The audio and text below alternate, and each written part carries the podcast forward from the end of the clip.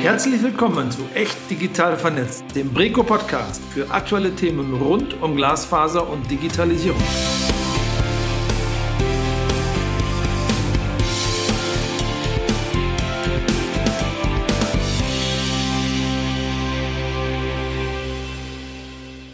Hallo und herzlich willkommen zur vierten Folge von Echt Digital Vernetzt.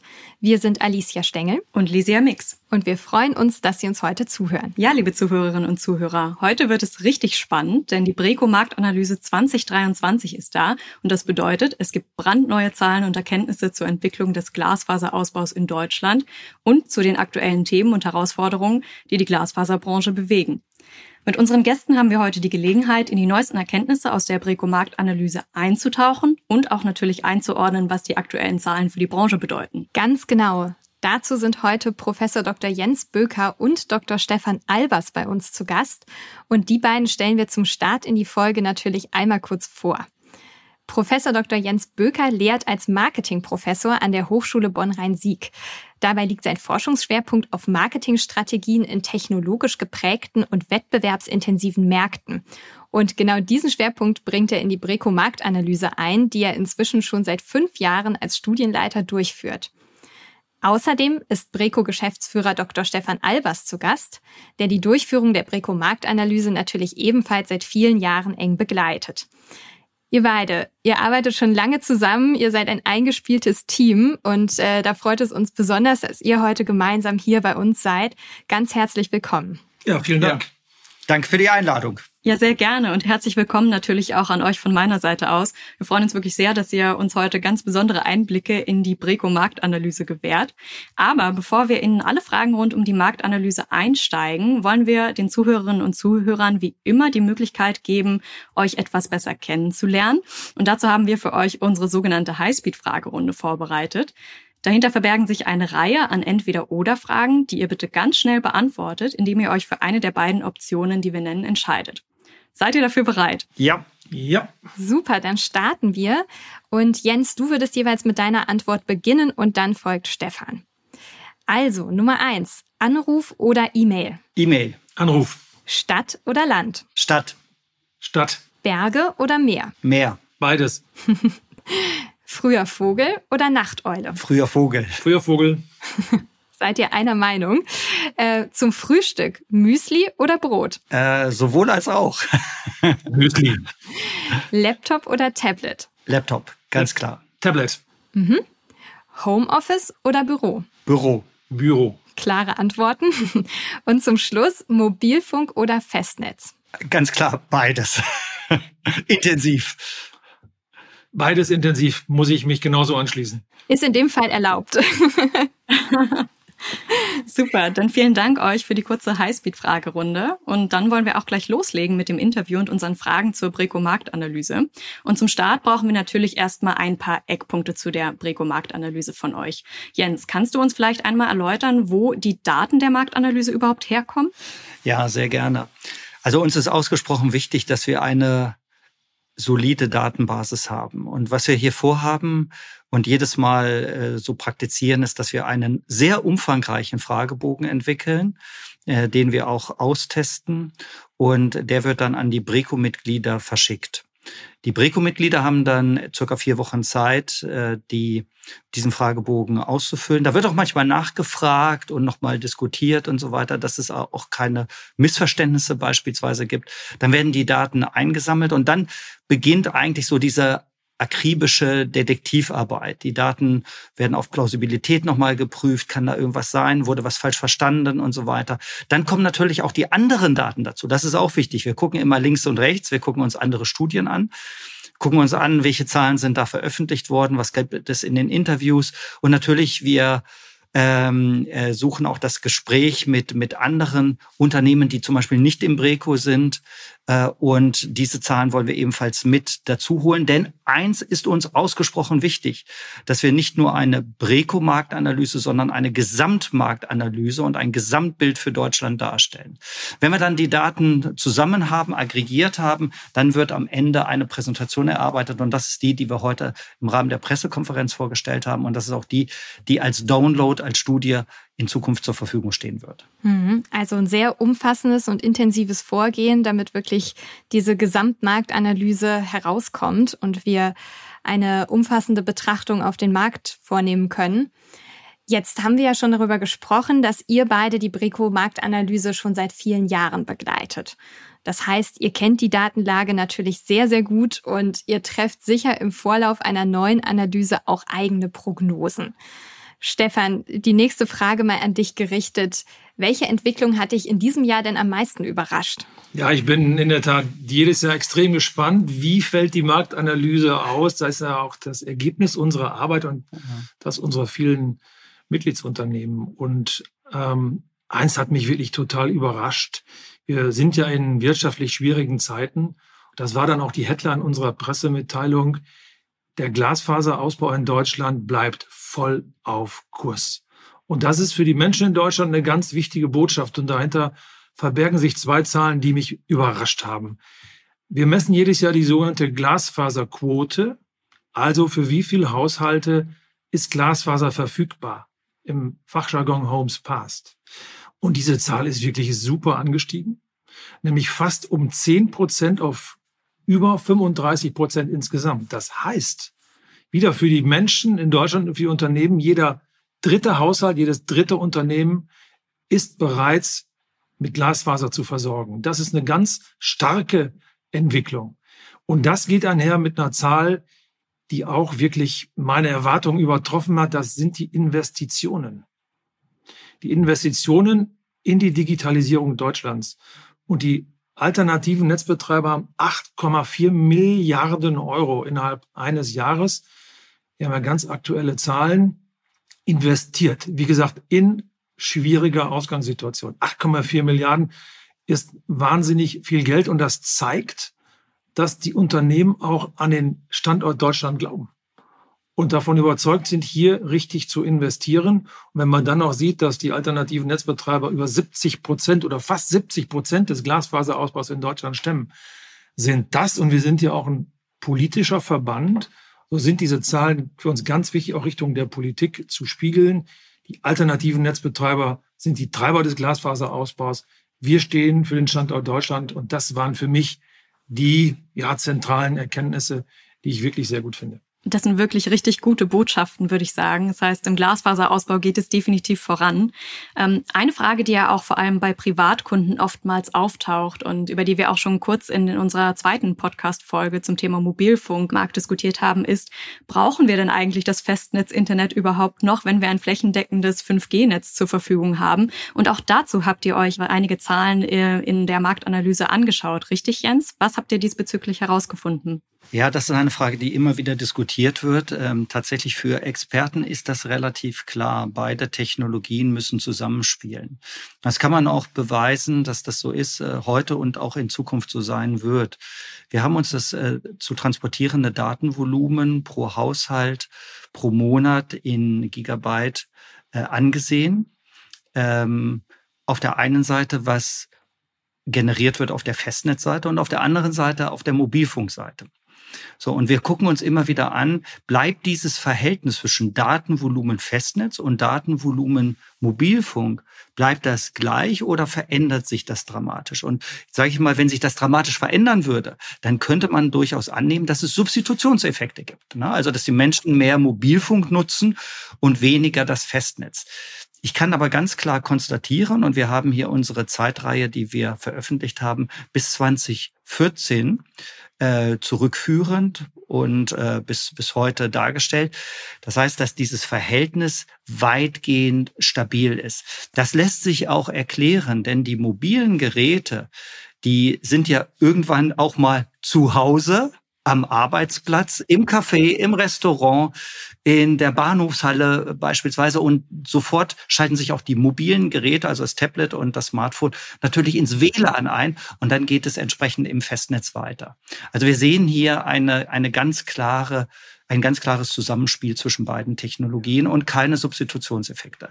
Dazu möchte ich sagen, es gibt natürlich ein gewisses Klientel, die dennoch auf Festnetz verzichten zu Hause, weil sie sehr mobil sind beispielsweise oder sehr preissensibel sind. Das gibt es auch. Und wir können feststellen, dass sechs Prozent der Haushalte derzeit auf Festnetz verzichten und sich dann ausschließlich mit Mobilfunk bewegen. Aber selbst die loggen sich natürlich irgendwo am Arbeitsplatz oder so ins WLAN dann eben auch entsprechend ein und nutzen Festnetz. Okay, also das heißt, es bleibt dabei. Das Festnetz spielt eine ganz bedeutende Rolle für den Ausbau der digitalen Infrastruktur. Ohne Frage. Und Stefan, du hast jetzt gerade schon gesagt, der Glasfaserausbau schreitet mit hohem Tempo weiter voran.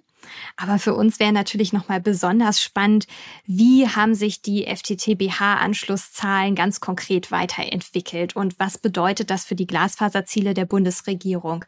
Demnach sollen bis 2025 ja 50 Prozent der Haushalte und Unternehmen über einen Glasfaseranschluss verfügen und bis 2030 soll Glasfaser flächendeckend für Haushalte verfügbar sein. Seht ihr Deutschland für die Zielsetzung für 2025 und 2030 auf Kurs? Also wir sind äh, momentan auf Kurs. Das sehen wir eindeutig an unserer Marktanalyse. Ähm, die Glasfaserquote liegt jetzt bei 36, knapp 36 Prozent. Und wir gehen davon aus, wenn die Rahmenbedingungen positiv sind, schaffen wir die Ziele zunächst mal bis 2025. Und wir haben einen Chart, und das hat äh, Jens Böcker sehr genau ausgearbeitet, äh, zu schauen, wenn es so weitergeht, wie entwickelt sich das bis Ende 2025. Und mit einer optimistischen Prognose können wir die Ziele sogar leicht übererfüllen, bis zu 60 Prozent. Es gibt aber, und da müssen wir jetzt darauf zu sprechen kommen, auch deutlich Risikofaktoren. Ähm, und da müssen wir uns sehr genau damit befassen, mit diesen Risikofaktoren. Und wenn die sich so negativ entwickeln, äh, dann kann es auch passieren, dass die Ziele nicht erreicht werden. Und ähm, so sind wir natürlich als Verband, äh, ist das äh, unser Hauptaugenmerk, zu schauen, wo sind die Risikofaktoren und wie können wir sie möglichst reduzieren. Da haben wir eine schöne Ampel gemacht in unserer Marktanalyse und es gibt einige Faktoren, die stehen da wirklich auf, auf Rot mit einem hohen Gefährdungspotenzial, Risikopotenzial und das sind nach wie vor, das wissen alle Unternehmen, ist es der Fachkräftemangel, der inzwischen in allen Bereichen des Glasfaserausbaus um sich greift. Und es ist äh, aus unserer Sicht auch eine falsch verstandene Förderung der Bundesregierung. Wenn also Bundesländer zu sehr auf Förderung setzen, beschleunigt das nicht den Glasfaserausbau, sondern verlangsamt ihn eher. Das äh, haben wir auch in der Marktanalyse genau aufgezeigt. Äh, weiterhin kritisch sind zwei Faktoren, damit will ich es dann äh, bewenden lassen, ist zunächst mal die weitere Akzeptanz von sogenannten alternativen, innovativen Verlegemethoden. Da gibt es aber inzwischen eine DIN-Norm, die das Ganze forciert. Aber jetzt muss das auch zu, an die Bauämter herangetragen werden.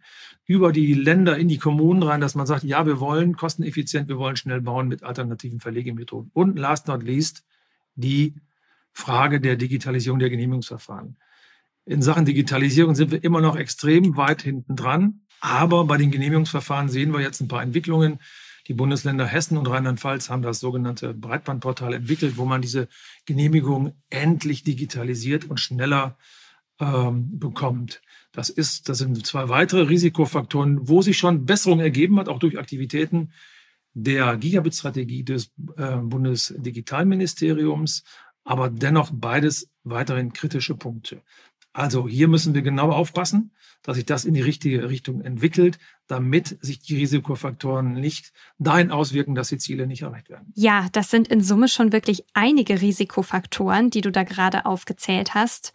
Die müssen wir also definitiv genau im Auge behalten und dann natürlich auch rechtzeitig gegensteuern. Jetzt haben wir gerade über die deutschlandweite Entwicklung der Anschlusszahlen gesprochen. Wenn wir jetzt aber mal auf die Ebene der Bundesländer gehen, wie sieht's denn da aus? Gibt es da unter den Bundesländern nochmal signifikante Unterschiede in der Entwicklung der Anschlusszahlen? Da gibt es große Unterschiede. Die Bundesländer haben ein unterschiedliches Ergebnis im Punkt Homes Pass. Das ist ja in der Baureihenfolge der erste Schritt. Also Glasfaser muss erstmal in der Straße verlegt werden. Und das haben wir uns sehr genau angesehen und haben hier große Unterschiede festgestellt, beispielsweise zwischen Schleswig-Holstein, ein Bundesland, was von der politischen Seite den Glasfaserausbau schon seit Jahren sehr stark fördert und auf der anderen Seite Baden-Württemberg äh, oder Berlin. Also die Landespolitik, und das ist die Erkenntnis auch, die Landespolitik kann durchaus den Glasfaserausbau beeinflussen und beschleunigen. Das sehen wir sehr schön an Hessen. Hessen war im letzten Jahr im Punkt Homes Past Versorgung bei circa 20 Prozent und nach unseren neuesten Erkenntnissen Mitte äh, 2023 bei 46 Prozent. Das ist ein ausgesprochen positives Ergebnis. Das zeigt auch, was möglich ist. Äh, dahinter steckt aber auch ein politischer Wille. In Hessen wurde eine Digitalministerin eingerichtet. Die Politik, die, das ist übrigens die Frau Professor Sinemus, die Politik hat ein anderes Augenmerk auf den Glasfaserausbau und damit sind viele Entscheidungen im Sinne des Ausbaus getroffen worden. Also beispielsweise die Genehmigungsverfahren die, äh, wurden digitalisiert. Wenn die analog und sehr zäh sind, und das ewig dauert, natürlich verzögert sich das auch was. Aber die Unternehmen brauchen Planungssicherheit und sie brauchen auch Planungsgeschwindigkeit. Sie brauchen ein Feedback. Was geht denn da vor Ort in den Ausbaugebieten? Was haben Hessen auch in Kooperation übrigens mit Rheinland-Pfalz sehr, sehr gut hinbekommen. Beide Länder haben sich entsprechend positiv entwickelt. Ja, das heißt, dass auf jeden Fall die Landesregierungen auch einen sehr großen Einfluss darauf haben, äh, die Glasfaserentwicklung weiter mit voranzutreiben. Und in einigen Bundesländern ist es ja auch wirklich schon erfolgreich, wie ihr gerade dargestellt habt. Die Anschlusszahlen steigen in vielen Bundesländern wirklich, wirklich gut an. Aber eine Frage, die ich jetzt nochmal hätte, auch an dich, Jens. Nicht jeder ausgebaute Glasfaseranschluss ist ja auch automatisch ein aktiv gebuchter oder ein aktiv genutzter Glasfaseranschluss. Wie sieht denn die Entwicklung der aktiv genutzten Glasfaseranschlüsse aktuell aus? Ja, also zunächst einmal äh, müssen wir feststellen, wir haben gerade schon gehört von äh, Stefan Albers, dass wir derzeit 36 Prozent der Anschlüsse haben äh, auf der Homes Past Ebene. Und jetzt gehen wir in der Baureihenfolge weiter nach vorne, nämlich die, Unter die Unternehmen und die privaten Haushalte und die Behörden werden angeschlossen. Das ist der nächste Schritt. Und der dritte Schritt ist dann die Aktivierung. Und das ist das natürlich, was am Ende zählt nicht Homes Past. Das ist natürlich erstmal die, die Währung der Investoren, ne, möglichst schnell voranzukommen. Aber die Währung, die am Ende zählt, damit die Business Cases auch funktionieren, ist ganz klar Homes Activated. So dieses Verhältnis äh, zwischen Homes Past und Activated, das ist für uns natürlich ausgesprochen spannend.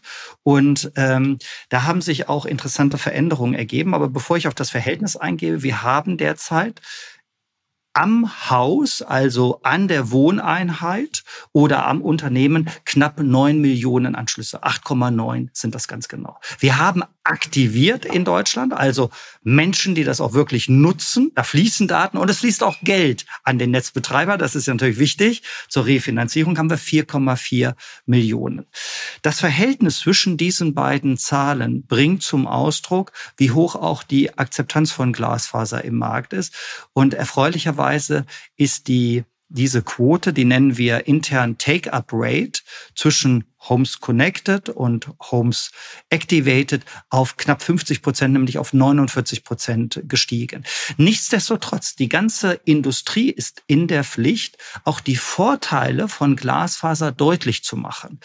Äh, die Zukunftssicherheit, die Stabilität, die notwendig äh, ist, der Sicherheit im, im Homeoffice, unabhängig davon, ob man kleine, große Datenmengen äh, verschickt. Es funktioniert einfach immer und egal, was noch an Cloud-Lösungen Lösungen kommt.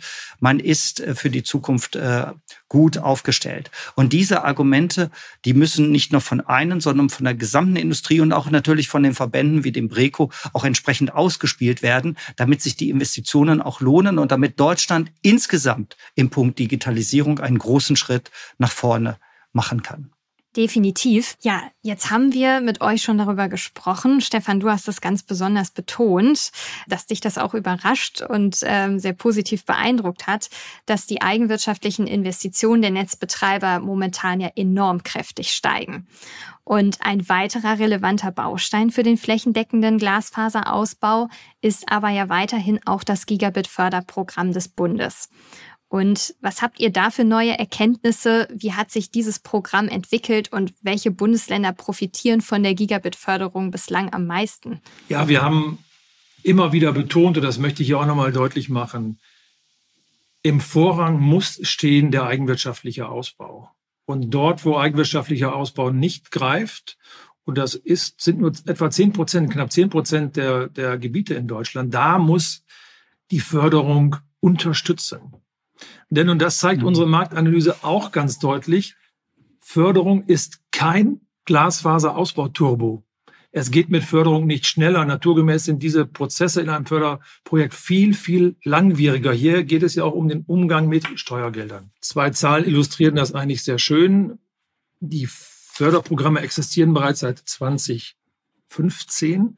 Wir haben 17 Milliarden Gesamtsumme im Förder, in den verschiedenen Förderprogrammen. Und da sind bis zum heutigen Tage, also sechs, sieben Jahre später, mal gerade 20 Prozent der Mittel abgeflossen. Und die Mittel fließen ab nach Baufortschritt. Daran mag man erkennen und sieht man eindeutig, ähm, Glasfaserausbau wird dadurch nicht beschleunigt, sondern hier muss der Lückenschluss des eigenwirtschaftlichen Ausbaus erfolgen. Gleichwohl, und das will ich hier betonen, weil auch unsere Unternehmen eine starke Förderquote haben, also dort, wo es nicht eigenwirtschaftlich geht, profitieren unsere Unternehmen auch davon. So insofern ist der Breco alles andere als ein Förderverweigerer. Wir lehnen auch Förderprogramme nicht ab. Wir müssen sie zielgenau dosieren, dass genau dort die Menschen und Unternehmen versorgt werden, wo eigenwirtschaftlicher Ausbau nicht funktioniert. Das ist das Gebot der Stunde. Und insofern haben wir uns dafür eingesetzt, die Förderung zu dosieren. Das ist auch noch unter unseren Risikofaktoren ein relevanter Faktor, weil es im letzten Jahr vor allen Dingen Bundesländer gegeben haben, die da sehr stark drauf gesetzt haben. Dann kam es zum Förderzunami und plötzlich sind sogar die Mittel ausgegangen. Und wir waren nur eindringlich davor, dass die Bundesländer, die noch sehr stark auf Förderung setzen, äh, doch hier den Hebel umlegen und stärker die Unternehmen in ihrem Land äh, unterstützen beim eigenwirtschaftlichen Ausbau. Und so ist, äh, wir haben eben über den äh, Spitzenreiter im Glasfaserausbau gesprochen, da sind die Schleswig-Holsteiner. Und unter den Flächenländern ist äh, die rote Laterne in Baden-Württemberg, einem ja insgesamt Infrastruktur starkem Land. Die Baden-Württemberger haben sehr stark auf ein spezielles Betreibermodellförderprogramm gesetzt. Das tun sie heute noch. Und das führt dazu, dass sich der Glasfaserausbau dort nicht beschleunigt, sondern verlangsamt. Und da sehen wir in den Zahlen. Und insofern gibt es zwischen den Bundesländern sehr große Unterschiede. Es gibt aber noch einen Unterschied, und den müssen wir auch noch ansprechen. Es gibt selbstverständlich Flächenländer, die aufgrund ihrer Topologie und ihrer Bevölkerungsdichte mehr Förderung gebrauchen. Und das ist allen voran Mecklenburg-Vorpommern. Ein relativ großes Flächenland mit einer extrem dünnen Besiedlung. Und da hat auch eine Studie ergeben, dass nicht 90 Prozent wie im Bundesschnitt, gut 90 Prozent eigenwirtschaftlich zu bauen sind, sondern nur 75 Prozent. Das heißt, dass in dieses Bundesland, und das zeigt auch unsere Studie, das hat uns dann nicht überrascht, dort die meisten Fördermittel hinfließen. Was dann auch richtig ist, weil hier eine größere Ergänzung durch Förderprogramme erfolgen muss, als in manch anderen Bundesländern, die dichter, deutlich dichter besiedelt sind. Okay, alles klar. Das heißt also, zu viel Förderung an einer Stelle hilft eigentlich nicht, um den Glasfaserausbau flächendeckend zu beschleunigen. Und was auch nicht hilft, ist, wenn zu viele Telekommunikationsnetzbetreiber an derselben Stelle ausbauen wollen und sich gegebenenfalls dann auch noch gegenseitig verdrängen. Stichwort Doppelausbau, Stefan. Auch das Thema habt ihr euch angeschaut. Welches Ausmaß haben denn aktuell die Doppelausbaufälle erreicht? Ja, das haben wir uns natürlich ganz besonders angeschaut, weil das eine Entwicklung des letzten Jahres, der letzten Monate ist. Und insofern haben wir uns da auch äh, sehr stark engagiert als Verband bei dem Thema. Doppelausbau heißt für uns Doppelausbau von echten Glasfaserinfrastrukturen. Also ein Netzbetreiber baut aus und ein zweiter Netzbetreiber baut dann noch ein paralleles Glasfasernetz. Und das ist natürlich absolut kontraproduktiv und wir haben inzwischen, das sind die uns gemeldeten Fälle, 223 betroffene Kommunen. Das ist viel. Das ist nicht nur viel, das ist schon verdammt viel. Und wir sehen halt hier den ganz überwiegenden Anteil des Doppelausbaus bei der Deutschen Telekom. Mich ärgert das persönlich vor dem Hintergrund, weil die Telekom vor einigen Jahren noch sehr, sehr stark auf Kupfer gesetzt hat und jetzt inzwischen den Hebel umgelegt hat und äh, auch in Glasfaser investiert, was wir natürlich begrüßen. Aber der Breco steht für fairen Wettbewerb und wenn wir jetzt und das zeigen offenbar die gemeldeten Fälle, es zu taktisch-strategischem Doppelausbau kommt, um Wettbewerber aus dem Markt zu drängen, dann ist das jetzt das völlig falsche Signal, weil wir noch einen großen Weg gehen müssen bis zum Vollausbau. Und hier muss die Devise sein, streiche Doppelausbau, setze innovative Open Access Geschäftsmodelle, die Doppelausbau verhindern, im Sinne eines möglichst schnellen gemeinsamen flächendeckenden Glasfaserausbaus in Deutschland. Dieses Thema ist sehr, sehr kritisch. Das ist auch einer unserer Hauptaufgabenschwerpunkte momentan im Verband, auch das politisch klar zu machen. Wir sind ja, sehr happy darüber, dass als erster Schritt jetzt eine Meldestelle mal bei der neutralen Bundesnetzagentur eingerichtet worden ist. Da werden täglich neue Fälle gemeldet von den Unternehmen. Das geht alles online. Und die Unternehmen, äh, kleiner Appell hier in unserem Podcast, die Fälle äh, haben, mögen die bitte melden an die Bundesnetzagentur. Das gilt auch für betroffene Kommunen. Die Effekte des Doppelausbaus, die möchte ich noch mal ganz kurz betrachten. Wir haben uns noch mal diese 223 Fälle angesehen. In 30 Prozent ist es tatsächlich zum Doppelausbau gekommen und in 70 Prozent ist er erstmal nur angekündigt. Und jetzt möchte ich noch mal darauf zu sprechen kommen, was passiert denn eigentlich, wenn wir in so einer Doppelausbaudiskussion sind und ein zweiter Carrier sagt, jetzt lege ich da parallel meine Netze äh, neben dem, der das erstmalig geplant hat. Also es kommt teilweise zum Rückzug von demjenigen, der den, der das ursprünglich geplant hat, dieses Gebiet zu erschließen, das Gewerbegebiet oder eben die privaten Haushalte.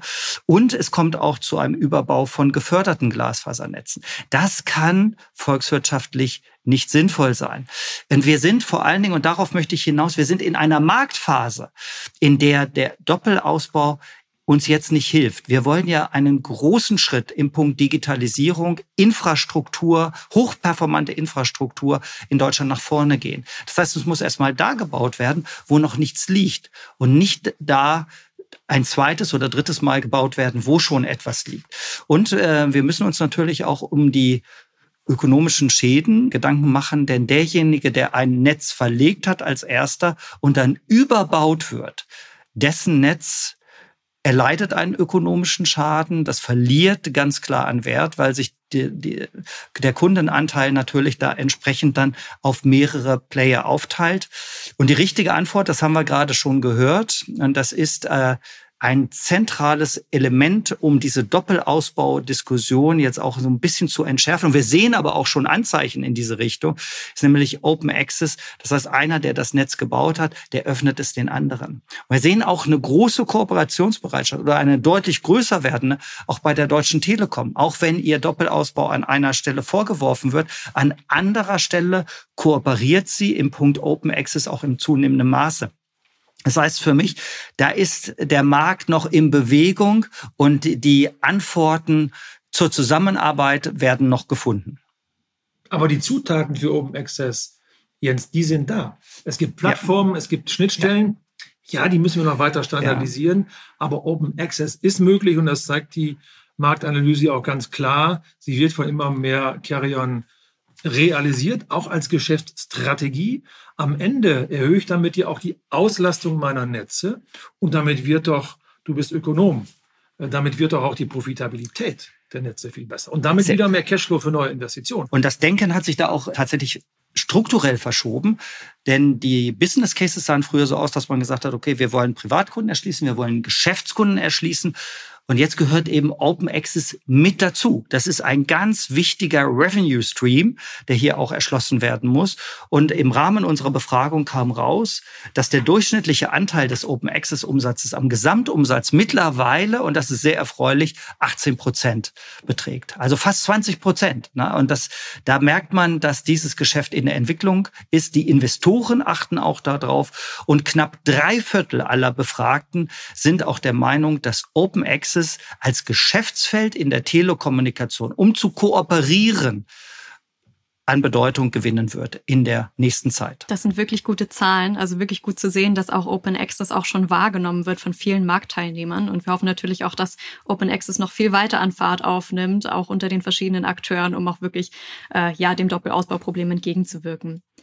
Ein letztes Thema, zu dem die Netzbetreiber im Rahmen der Marktanalyse ja auch befragt worden sind, ist das Thema Nachhaltigkeit. Das äh, nimmt natürlich auch in allen Branchen zurzeit eine wirklich zunehmend wichtige Rolle ein. Ähm, Jens, welche Relevanz sehen wir denn hier zum aktuellen Zeitpunkt des Themas in der Telekommunikationsbranche? Sehr hohe Bedeutung, ganz klar. Äh, drei Viertel der befragten Unternehmen haben gesagt, dass sie dieses Thema voll auf dem Radarschirm haben, dass sie sich damit intensiv auseinandersetzen und dass Sie auch schon eine ganze Reihe von Maßnahmen eingeleitet haben, wie beispielsweise die digitale Transformation von Geschäftsprozessen, was natürlich auch mit dazu gehört. Ähm, wir haben auch, und das geht jetzt auch über unsere Studie hinaus, wir haben eine Diskussion in der Industrie, dass wir gesagt haben, wir wollen hier proaktiv Maßstäbe setzen und wir wollen proaktiv auch Standards setzen. Wir sehen in anderen Industrien, in der Mobilität beispielsweise, Automobilindustrie, wir sehen es in der Bekleidung, wir sehen es in der Lebensmittelindustrie, dass diese Industrien teilweise spät und oder zu spät sogar reagiert haben. Das soll uns in der Telekommunikation nicht passieren. Deswegen gibt es einmal die Bestrebungen der Unternehmen, im Punkt Nachhaltigkeit aktiv zu werden.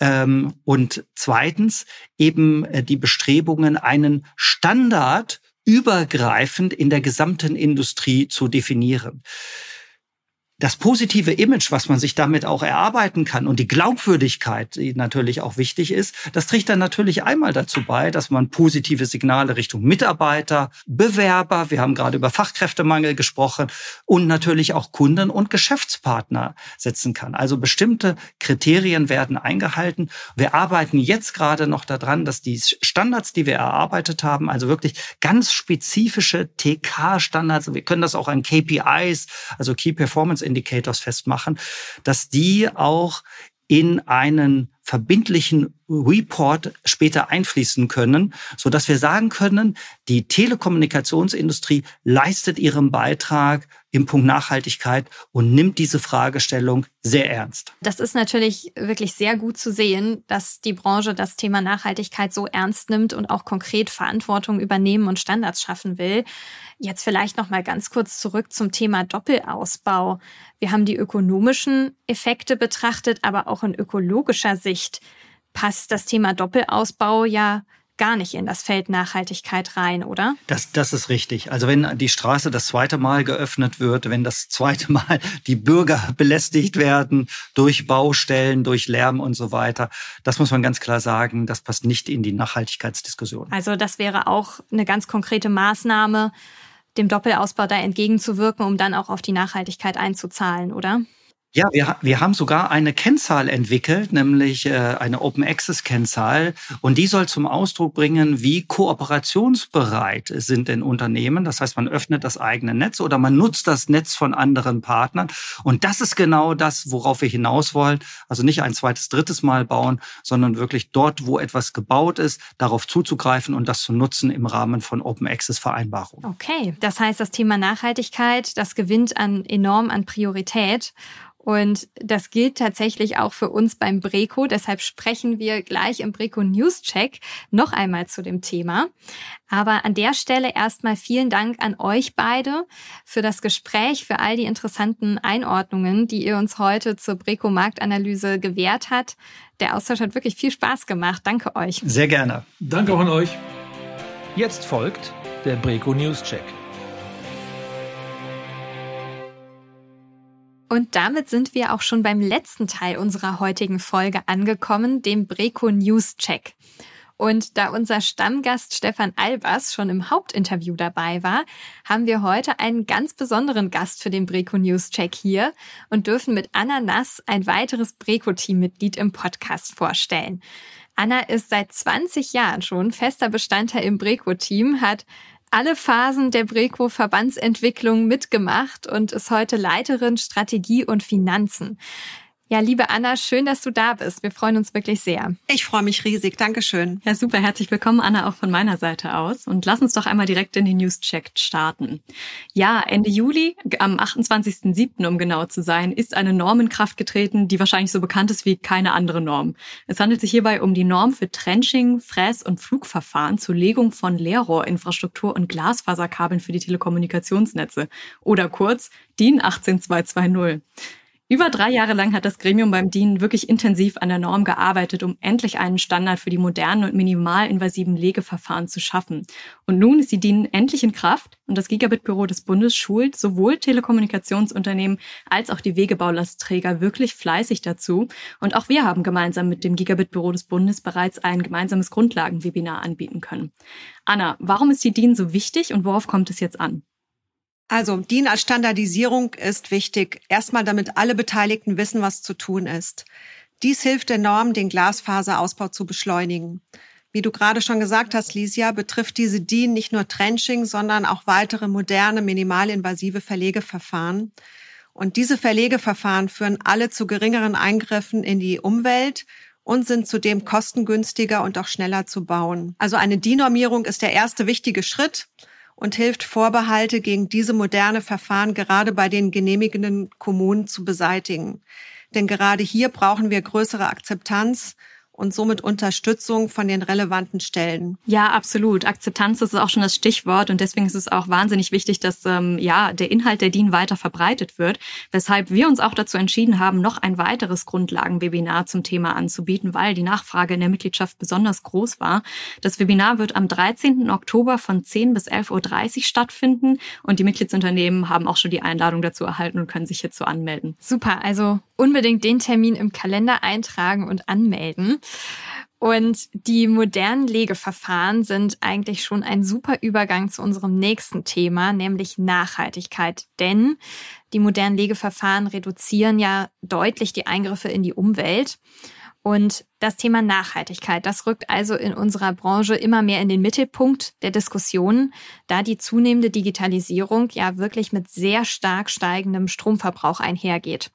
Und außerdem ist es natürlich insgesamt so, dass ja alle Branchen und Unternehmen grundsätzlich in der Pflicht sind, Verantwortung zu übernehmen und die Unternehmensaktivitäten möglichst nachhaltig auszurichten. Und um diese Transformation zu unterstützen und dabei Hilfestellung zu leisten, hat der Breco ja dieses Jahr eine Projektgruppe Nachhaltigkeit gegründet, über die wir auch schon mal in unserem ersten News-Check in Folge 1 berichtet hatten. Und Anna, jetzt würde uns heute besonders interessieren, wo stehen wir denn inzwischen mit der Projektgruppe und was steht dort als nächstes an? Also da habe ich Gutes zu verkünden. Wir sind ein wirklich gutes Stück vorangekommen. Die Studie, die Professor Böker gemeinsam mit den Stadtwerken Münster erstellt hat, ist fertig. Hier findet man Kennzahlen, die für den Telekommunikationssektor entwickelt wurden. Ihr müsst euch das vorstellen, das ist ein Strauß an Kennzahlen, so dass je nach Geschäftsmodell und Unternehmen geeignete KPIs dann herausgenommen und im Unternehmen implementiert werden können. An dieser Stelle würde ich gern nochmal ähm, der Stadtwerke Münster danken, die diese Ergebnisse mit uns teilen, um gemeinsam das Thema Nachhaltigkeit in der TK-Branche voranzubringen. Allerdings ähm, mussten wir da noch mal ein Stück zurückgehen, denn vor den KPIs steht eine sogenannte Stakeholder- und Wesentlichkeitsanalyse in jedem Unternehmen an. Erst dann kann man sich aus dem Strauß der KPIs bedienen und in ein Nachhaltigkeitsreporting überführen. Also ab 2025 sind relativ viele Unternehmen verpflichtet, dieses Nachhaltigkeitsreporting ihrem Geschäftsbericht beizufügen. Aber auch hier werden wir Hilfestellung anbieten und planen im Oktober ein Webinar dazu mit dem Nachhaltigkeitsexperten Dr. Michael Verbücheln. Den werden einige von unserer Summer School kennen und Professor Böker, den ihr gerade sowieso hier im Podcast gehört habt. Ich bin sicher, dass wir hier einen Standard für die TK-Industrie schaffen können und so alle unterstützen, bei dem Thema Nachhaltigkeitsreporting weiterzukommen. Ja, ich glaube, das wird wirklich ein ganz, ganz wichtiges Webinar, das dann mal richtig konkrete Unterstützung bietet, um in dieses doch ja sehr komplexe und für viele noch undurchsichtige Feld des Nachhaltigkeitsreportings einzusteigen. Also ich freue mich in jedem Fall schon sehr drauf und alle Breco-Mitgliedsunternehmen können sich übrigens gerne schon anmelden. Das Webinar wird am 25. Oktober von 10 bis 11.30 Uhr stattfinden und den Link zur Anmeldung finden Sie auch hier in der Beschreibung der Podcast-Folge. Ja, und im Oktober haben wir außerdem noch einen weiteren wichtigen Termin, auf den wir gerade sehr intensiv hinarbeiten. Am 10. Oktober ist die Frist zur Einreichung von Stellungnahmen zum Referentenentwurf des Telekommunikations Netzausbau Beschleunigungsgesetzes. Ja, wir haben wirklich sehr, sehr lange auf den Entwurf gewartet und nun ist er endlich da. Anna, was halten wir denn nach der ersten Einschätzung von dem Entwurf? Also erstmal grundsätzlich ist er sehr positiv, denn endlich werden auch von der Verwaltungsseite Beschleunigungspotenziale gehoben. Allerdings hätten wir uns an der einen oder anderen Stelle noch etwas mehr gewünscht. Ähm, zum Beispiel die Verlegung von Telekommunikationslinien ist jetzt als im öffentlichen Interesse definiert. Besser und aus unserer Sicht angemessener wäre aber eine Definition, die im überragenden öffentlichen Interesse lautet. Und ähm, das hoffen wir jetzt mit der Stellungnahme noch anpassen zu können. Ähm, wir vermissen außerdem ähm, noch immer ein solides Sicherheits- und Zugriffskonzept für das Gigabit-Grundbuch. Aber auch das werden wir alles in unserer Breco-Stellungnahme anmerken und ähm, hier auf Änderungen drängen. Ganz genau. Die Arbeiten werden dazu auf jeden Fall in den nächsten Wochen auch weiter voranschreiten, damit wir dann da auch am 10. Oktober das alles in der Stellungnahme zum Ausdruck bringen können. Klasse. Ähm, vielen Dank, Anna, dass du heute in unserem Breco News Check dabei warst. Danke dir. Vielen Dank, dass ich dabei sein durfte. Und damit sind wir auch schon am Ende unserer vierten Folge von Echt Digital Vernetzt angekommen. Vielen Dank auch an Sie, liebe Zuhörerinnen und Zuhörer, dass Sie heute bei der Folge dabei gewesen sind. Abonnieren Sie sehr gerne unseren Podcast, um immer von neuen Folgen zu erfahren. Und wir freuen uns zu unseren Themen und Gesprächen aus dem Podcast natürlich wie immer über Feedback. Sie erreichen uns dazu per E-Mail unter info at echtdigitalvernetzt.de. Bis zur nächsten Folge. Wir freuen uns auf Sie. Das war Echt Digital Vernetzt der Breco Podcast für alle aktuellen Themen rund um Glasfaser und Digitalisierung.